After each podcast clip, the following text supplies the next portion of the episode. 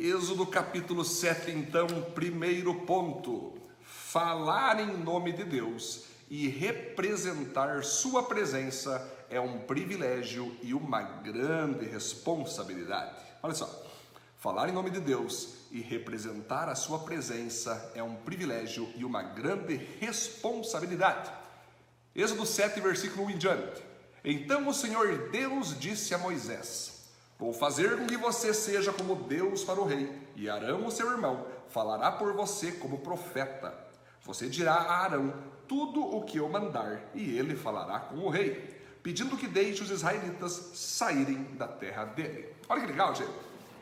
Moisés continua então recebendo a instrução de Deus para que ele siga falando ali ao coração do Faraó, para que ele siga falando para o Faraó que a vontade de Deus é que o povo saia então do Egito, queridos. E aí Deus vai falar o seguinte: vou fazer como você fosse o próprio Deus. Eu vou te usar de tal forma, vou te possuir de tal forma que você falando vai ser eu falando com o faraó. Imagina que coisa mais forte, queridos. Só que daí ele vai falar que Arão vai ser esse porta-voz. Assim como eu falo contigo, Moisés, o que deve ser feito, Arão vai passar esse recado para Faraó. Lembra que Moisés achava que ele não podia falar, que ele era ruim de fala, então Deus permitiu que ele levasse Arão junto com ele, para representar ele na fala.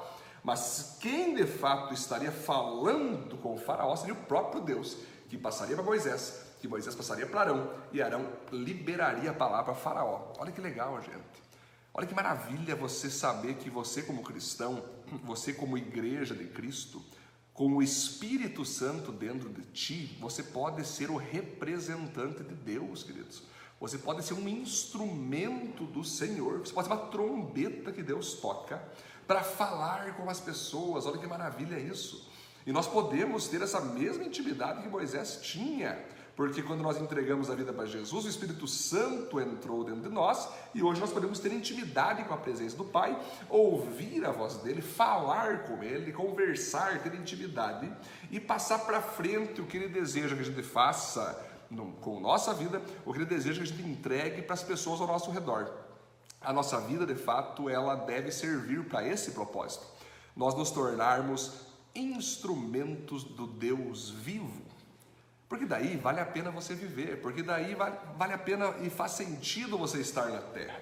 Para Deus, Deus vai estar ganhando em cima de ti. Deus vai estar investindo em ti para ganhar em cima de ti. Lembra da parábola dos talentos? O patrão deu um pouco de talento para cada um. Quando ele volta, ele quer o quê? Ele quer resultados. Ele quer que as ações que ele comprou volte o dobro, volte o triplo. Então, quando Deus te fez, quando Deus permitiu o teu nascimento, a ideia de Deus é que você seja um instrumento dele de muitos frutos, muitas vitórias, que ele possa ter você como um representante dele nessa terra. E por isso que eu estou batendo tanto na tecla. Menos o que você acha, mais o que a Bíblia diz. Menos a tua vontade, totalmente a vontade de Deus. Então a ideia é essa. Nós vivemos aqui para fazer a vontade de Deus. Nós vivemos aqui para conhecer a Deus e fazê-lo conhecido, queridos. Essa é a nossa missão, esse é o nosso objetivo, esse é o nosso propósito. Não se trata de nós mesmos. O apóstolo Paulo disse: Já estou crucificado com Cristo, agora não vivo mais eu. Eu não vivo mais. Eu não vivo. Eu vivo agora pela fé em Cristo Jesus. Já estou crucificado com Cristo, agora vivo não mais eu, mas Cristo vive em mim.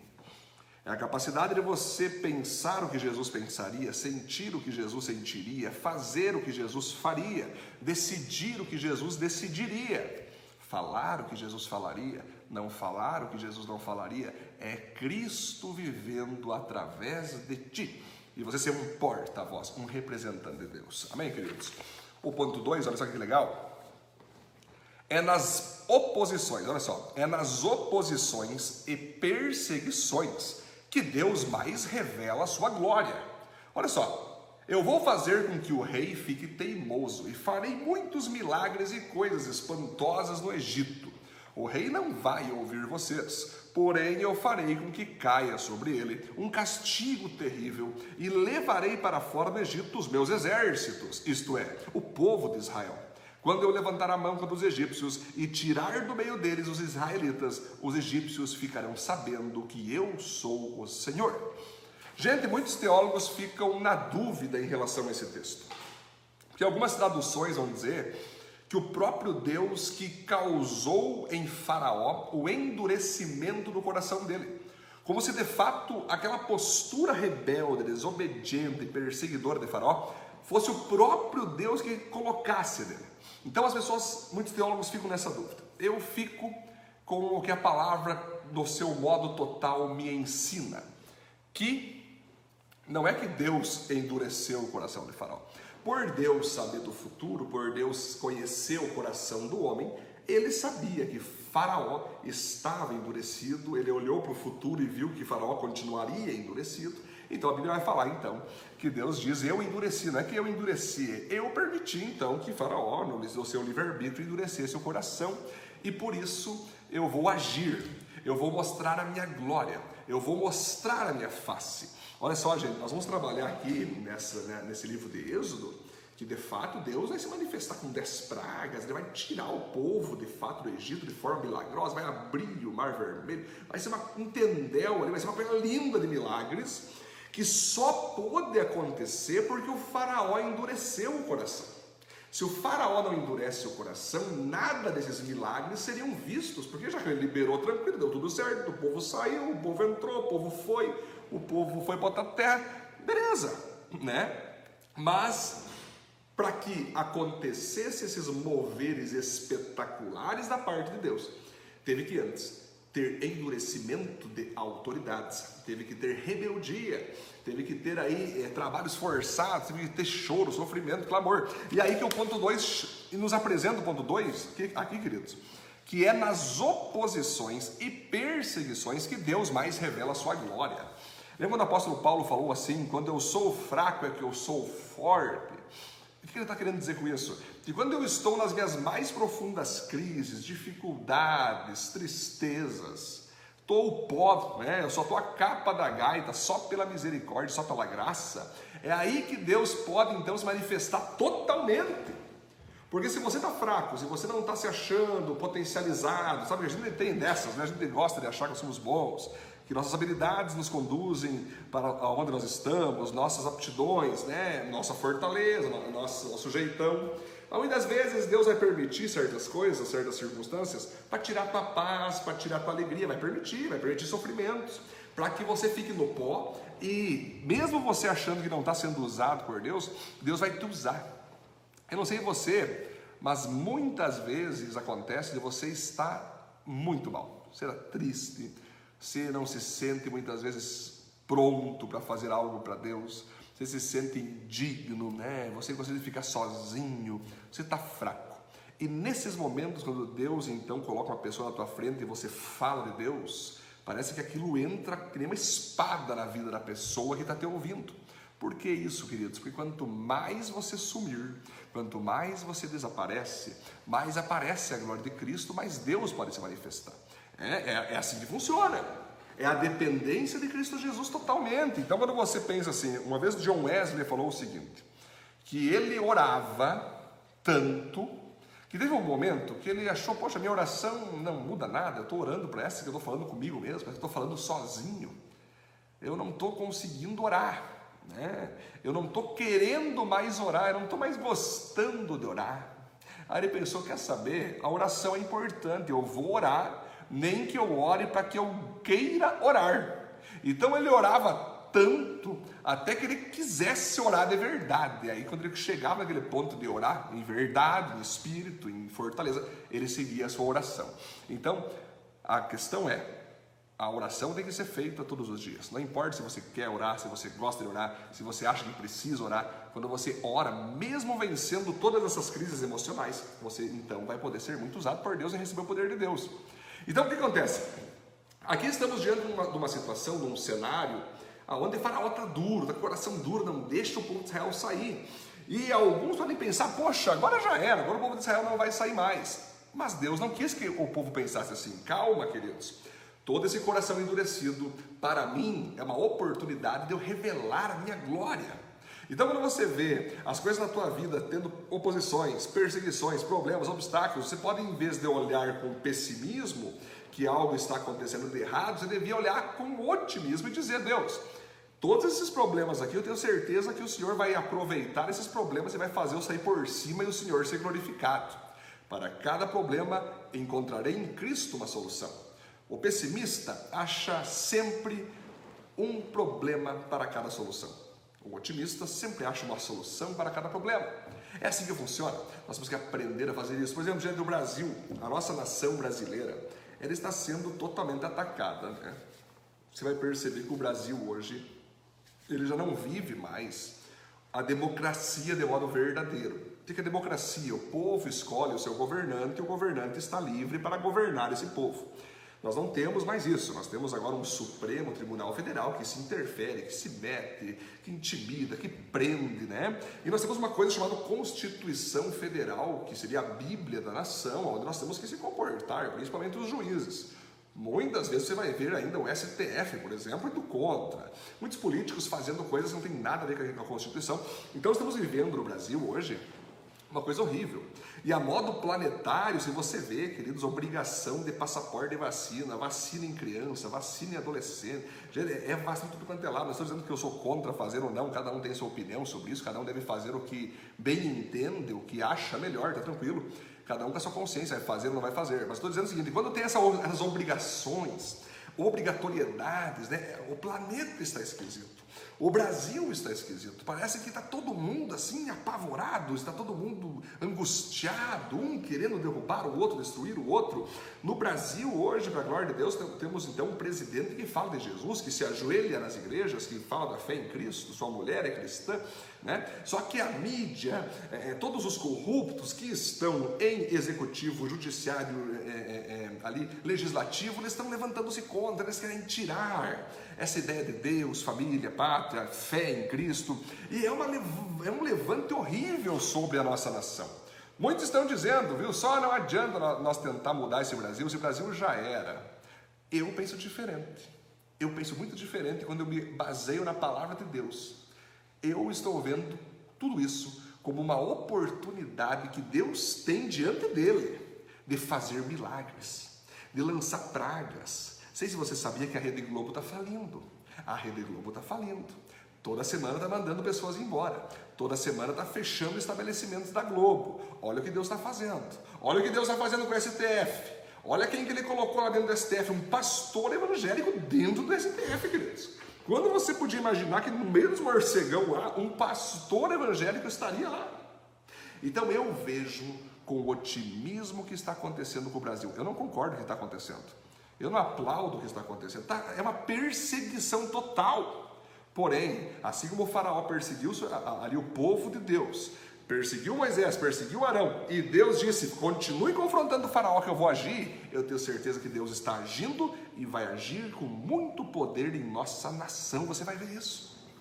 Então aprenda a não olhar para a circunstância, a não olhar para aquilo que está acontecendo nos teus olhos. Olha para cima, olha para Deus e diz: Deus, aqui está complicado mas eu sei que isso é um campo para o Senhor agir de modo poderoso, de modo fantástico. E eu sei, Deus vai agir, Deus está agindo.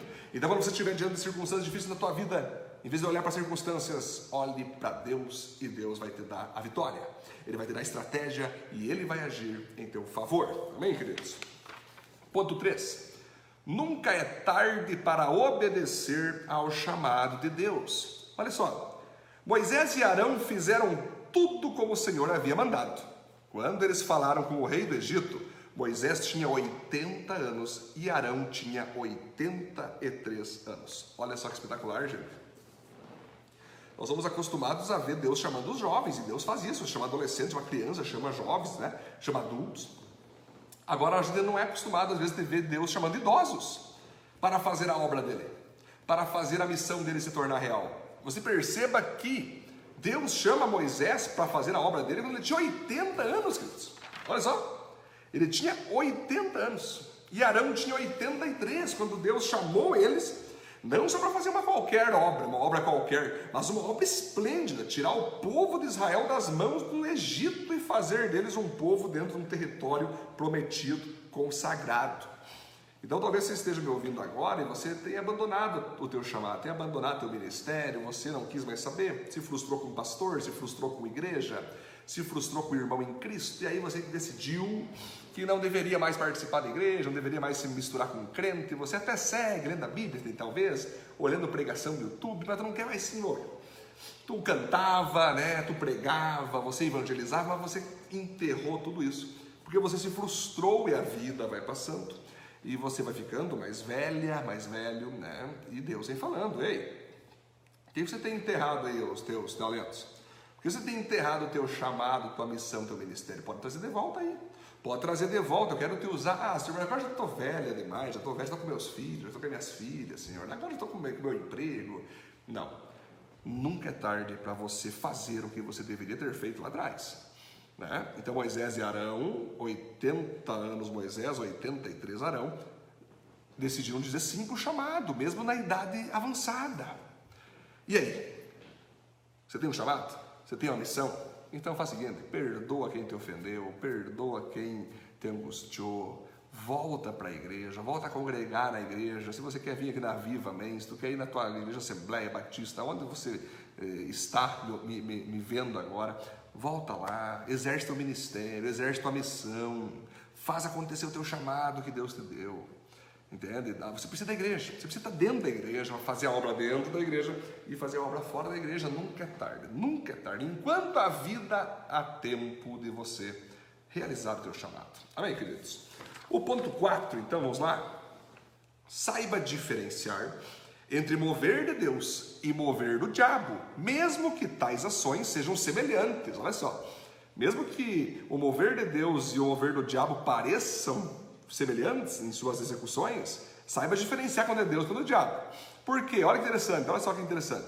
O Senhor Deus disse a Moisés e a Arão: Se o rei do Egito mandar que vocês façam um milagre, você, Moisés, dirá a Arão que pegue o bastão e o jogue no chão na frente do rei. O bastão virará uma cobra. Aí Moisés e Arão foram se encontrar com o rei e fizeram como o Senhor havia mandado. Arão jogou o bastão diante do rei e dos seus funcionários, e o bastão virou uma cobra. Então o rei mandou ouvir os sábios e os mágicos, e com a sua mágica eles fizeram a mesma coisa. Cada um deles jogou sua vara de mágica no chão e eles viraram cobras. Porém, o bastão de Arão engoliu as varas de mágico deles. No entanto, como o Senhor tinha dito, o rei continuou teimando e não atendeu o pedido de Moisés. Olha só, queridos. Então agora Arão Moisés então ordena Arão, mostra para o faraó o poder que Deus nos deu. Ele pega o bastão e o bastão se transforma em cobra. Olha que maravilha.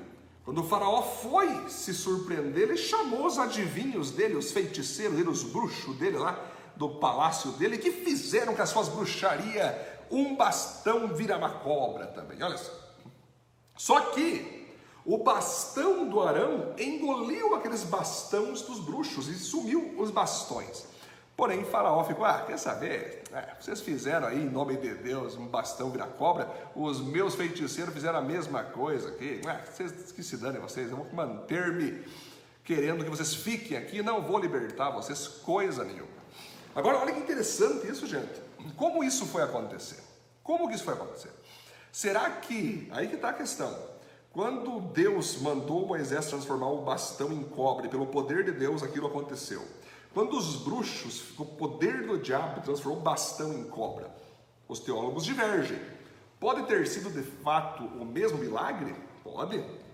Pode ter sido de fato, talvez, na parte de Arão e Moisés, ter sido um milagre mesmo e, o bastão transformar-se em cobra, mas os bruxos fizeram uma ilusão de ótica ali com as suas magias mágicas, que parecia uma cobra, mas não era uma cobra? Pode ser.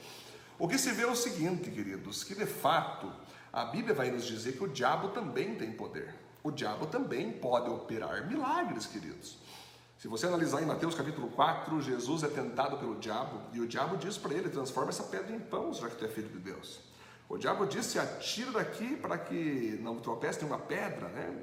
O diabo disse: prostra e me adora aqui, que eu vou te dar todos os reinos do mundo. Olha só interessante. Então você veja, o diabo pode realizar alguns tipos de milagres? Deus liberou o diabo a fazer isso? Pode. Pode. Ainda mais, você veja só, querido, se uma pessoa tem fé e ela consegue olhar para uma madeira, para um pedaço de madeira, e ela acredita que aquela madeira vai curar ela, a própria fé dela vai fazer que aquela madeira, entre aspas, cure ela. Por isso Jesus falava tanto, a tua fé te salvou, a tua fé te curou. Então é possível alguém se prostrar uma imagem e ela acreditar tanto que aquela imagem vai curar ela, que ela vai ser curada, mas não por causa da imagem, por causa da fé em si. Né? Aí o diabo se aproveita disso e diz que foi ele, ou, ou, ou, diz que né, diz que foi a Maria, diz que foi o Santo Antônio, e na verdade não foi. Foi a própria fé da pessoa que curou a ela mesma. Esse é o poder da fé. Né? O remédio, quando tu toma um remédio, tu tem fé que o remédio vai te curar. E acontece de ser curado. Mas agora a grande questão é que a questão aqui principal é quem que Moisés e Arão representam? Deus. Quem que os adivinhos e feiticeiros representam? Satanás. Então não importa se você vai conversar com alguém que, ah, um cara é de Deus e prega muito bem, outro cara não é de Deus, mas também prega a palavra muito bem, mesmo não sendo de Deus. Aí você compara, não, para mim é a mesma coisa. Não é. Você tem que olhar para o caráter da pessoa. Quando alguém te entregar uma palavra de Deus, confira antes que tipo de pessoa é essa que está falando contigo. Ela tem caráter aprovado? Ela tem uma família equilibrada? Ela tem igreja? Ela tem pastor? Ela está debaixo de uma autoridade? Ela tem ministério? Ela tem reputação? Ela tem santidade? Ela é bem vista lá fora como cristã? Se não é bem vista, qualquer tipo de dom que ela falar, dom de língua, cura, não interessa se está fazendo, se Deus está usando ela. Não se confunda achando que essa pessoa é de Deus. É possível pessoas fazerem coisas em nome de Deus e até o poder de Deus ainda se manifestar por misericórdia àquelas pessoas que ouvem elas, mas ainda assim elas vão ser de Deus. O próprio Jesus disse certa vez o seguinte: muitos daquele dia do juízo final chamarão a mim de Senhor, Senhor, Senhor. Em teu nome expulsamos demônios, falamos em línguas, curamos enfermos. Aí Jesus vai dizer: Eu não conheço vocês, se afasta de mim, vão fogo, vão para o fogo do inferno. Por que isso? Jesus, queridos, ele vai receber quem tem caráter, quem de fato viveu como filho. Então é possível alguém usar dons espirituais e fazer curas e milagres e o diabo se aproveitar disso e até talvez o dom ser o próprio Deus? É possível acontecer. Mas o caráter que vai aprovar se a pessoa é ou não de Deus.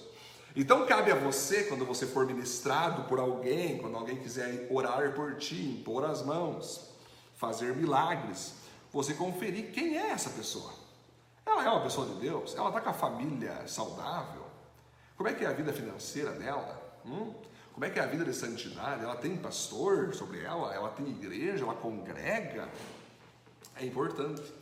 O próprio Jesus disse que de uma árvore que dá frutos bons, você veja, uma árvore boa não pode dar frutos ruins. Uma árvore de laranja tem que dar laranja, e não figo, e não limão. Então, uma pessoa que tem caráter aprovado, ela vai dar frutos gloriosos, frutos santos. Então você tem que aprender a identificar quem é quem pelo caráter. Pelo caráter. Evite olhar primeiro para as manifestações de influência e poder das pessoas. Olha para o caráter primeiro. Quando você olha para o caráter e você descobre que ali há um caráter santo e aprovado, você pode ficar tranquilo que essa pessoa vem de Deus na tua vida. Mesmo que outras que não têm caráter aprovado, dão palavras, fazem orações, até curam pessoas, mas infelizmente ali ou Deus está usando por misericórdia, ou é o próprio diabo usando para enganar as pessoas e fazendo poderes miraculosos. Ok, queridos? Muito bom. O ponto 5, penúltimo ponto. Mude na primeira correção de Deus, e isso te levará a evitar mais consequências. Mude de primeira correção. Deus te corrigiu, já muda ali. Porque isso vai te evitar mais consequências se tu começar a teimar com os erros que tu comete. Olha só, então o Senhor Deus disse a Moisés: Olha só, o rei está teimando e não quer deixar o povo sair do Egito. Vá procurá-lo amanhã cedo. Quando ele for até o rio Nilo, pegue o bastão que virou cobra e espere o rei na beira do rio. E diga o seguinte: O Senhor, o Deus dos Hebreus, me mandou dizer que deixasse o povo dele ir embora para adorá-lo no deserto. Porém, até agora o Senhor não obedeceu a ordem de Deus. Portanto, Deus lhe diz que, por causa daquilo que ele vai fazer agora, o Senhor vai saber que ele é Deus, o Senhor. Olha só. Ó oh, rei, agora eu vou bater na água do rio com esse bastão que estou segurando, e a água vai virar sangue. Os peixes que estão no rio vão morrer, e o rio vai cheirar tão mal que os egípcios terão nojo de beber a água dele. E o Senhor disse também a Moisés: Diga a Arão que pegue o bastão e estenda a mão sobre os rios, os canais, os poços, os reservatórios, para que as águas virem sangue. Assim haverá sangue até as tigelas de madeira e jarras de pedra. Moisés e Arão fizeram como o Senhor havia mandado na frente do rei e dos seus funcionários. Arão levantou o bastão e bateu no rio, e a água virou sangue. Os peixes morreram e o rio cheirou tão mal que os egípcios não podiam beber a água dele. E em todo o Egito houve sangue. Porém, com as suas artes, os mágicos do Egito fizeram a mesma coisa. E assim o rei continuou teimando. Como o Senhor tinha dito, ele não atendeu o pedido de Moisés e Arão. Pelo contrário, ele voltou para o seu palácio, sem se preocupar com o que havia acontecido. Todos os egípcios cavaram buracos na beira do rio para beber água limpa, pois não podiam beber água do rio. E passaram sete dias depois que o Senhor Deus bateu nas águas do rio. Olha só a que ponto está chegando os ataques de Deus contra Faraó, que não deixa o povo de Israel sair. Bom, Deus tinha previsto isso, sabendo que Faraó tinha o coração endurecido. Aí então, como ele não está deixando, vamos começar a forçar a barra. Deus então manda Moisés e Arão, através ali então da pessoa de Arão, colocar o bastão, apontar o bastão para as águas do rio Nilo, que eram as águas onde os egípcios se banhavam, é, tomavam, to, ali se, se, alimentavam, tomavam daquela água, usavam aquela água para comida, enfim, aquela água era para tudo para eles, né? E ele aponta então ali para a água, e o rio Nilo, todo o rio, todos os reservatórios viram sangue, queridos. Viram sangue. Imagina então, aí as pessoas estão tomando banho, elas, elas se levantam toda vermelha, aquele cheiro de sangue, não podem mais tomar água, não podem mais tomar banho. É um sangueiro só, rapaz, a primeira praga que Deus libera sobre o faraó, cara. Aí, quando ele fica assim, bom, ah, deve ser Deus, calma aí, eu vou chamar meus adivinhos e meus feiticeiros e bruxos. Acho que eles também podem fazer. Vocês podem também fazer aí a água virar sangue. Eles fizeram as feitiçaria deles, que é aí que entra, que pode ser o poder do diabo mesmo, fazendo igual, ou pode ser ilusão de ótica, que o diabo gosta de fazer coisas que parecem, mas não é. E fizeram a água virar sangue também. E aí falaram, ah, quer saber, cara, que se dane vocês. Vocês estão falando que Deus está usando, mas os meus bruxos aqui fazem a mesma coisa. Eu quero ver vocês fazerem uma coisa que os meus bruxos não façam. Entende? Então vocês vejam que novamente aqui entra o faraó sendo enganado por aquilo que ele está vendo na parte obra, na parte milagre, e não conferindo o caráter dos bruxos, que certamente eram mentirosos, eram adúlteros, eram idólatras, eram feiticeiros satânicos. Então, ao invés de olhar para Moisés e Arão, que estão ali em nome de Deus fazendo tudo.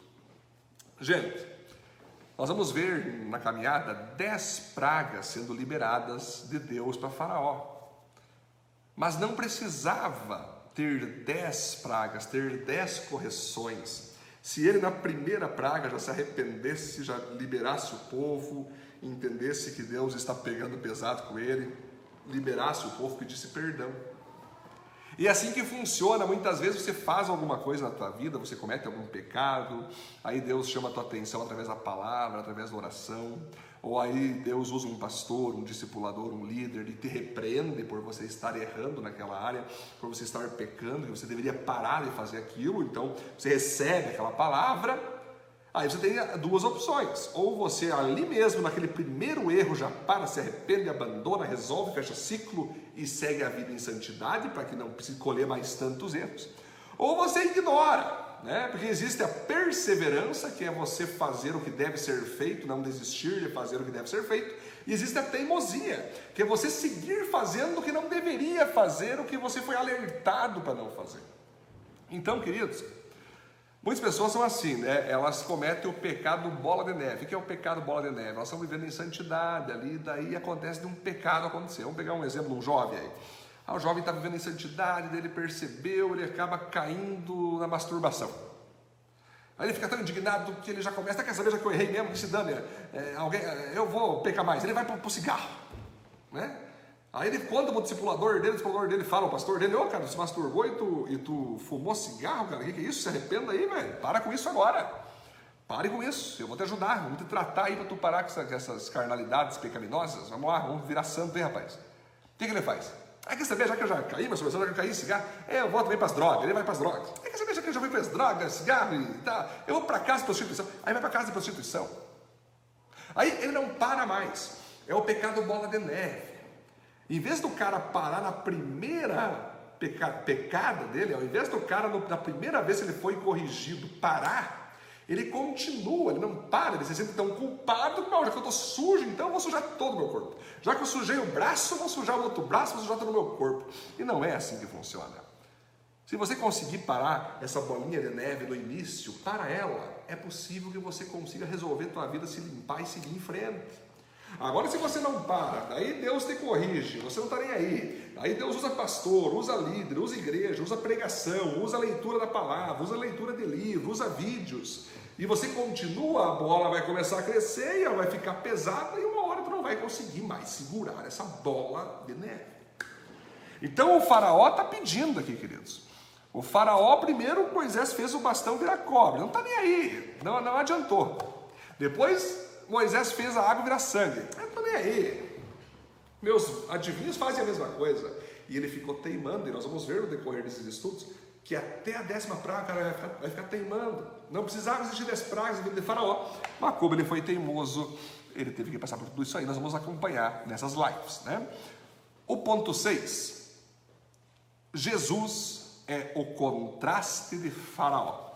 Olha só, Jesus Cristo é o contraste de Faraó. Você veja, enquanto Deus tem que usar Moisés e Arão para castigar Faraó fazendo a água se transformar em sangue, né? Deus usou Jesus no Novo Testamento para abençoar um casamento. Nesse casamento, o melhor vinho tinha acabado e Jesus então pega galões de água e transforma água em vinho. E todos tomam. Ou seja, é o inverso do que aconteceu com o Faraó. Deus castigou faraó transformando água em sangue. Imagina esse tempo que tomar aquela água com gosto de sangue. Horrível. Assim que é o pecado, assim que é a desobediência a Deus. A pessoa desobediente, a pessoa que está em pecado, ela, ela é ruim, ela dá gosto ruim na boca. Ela é, ela é horrível nos relacionamentos, ela é infectosa, ela é contaminante, ela é horrível. Agora, Jesus, a pessoa de Jesus é bênção transforma água em vinho novo, em vinho puro, em vinho melhor, o melhor vinho da época Jesus transformou, mostrando que, de modo profético, a pessoa de Jesus Cristo, quando ela entra na vida de alguém, ela quer transformar aquela pessoa da água para o vinho. Ela quer fazer que aquela pessoa não tenha somente aquele gosto insípido, aquele gosto de água, ela quer que tenha gosto fervescente, um gosto bom, um gosto legal. Ela quer isso, que a pessoa tenha gosto, mas um gosto que vá abençoar as pessoas. Ela quer transformar pessoas da água para o vinho. Agora, quando você é desobediente, Deus faz você sair da água para o sangue. Ou seja, a tua vida sem Cristo já é uma droga, né? já é uma coisa horrível. Aí tu desobedece, aí que vira sangue de vez, vai colher pecados, vai ter os piores tipos de consequências que poderia haver na tua vida. Agora, se tu entrega a vida para Jesus, Jesus pega a tua vida transforma a água em vinho. Você fica de boa, você fica comestível, você fica alguém usável, você fica alguém de fato transformado, queridos. É assim que funciona.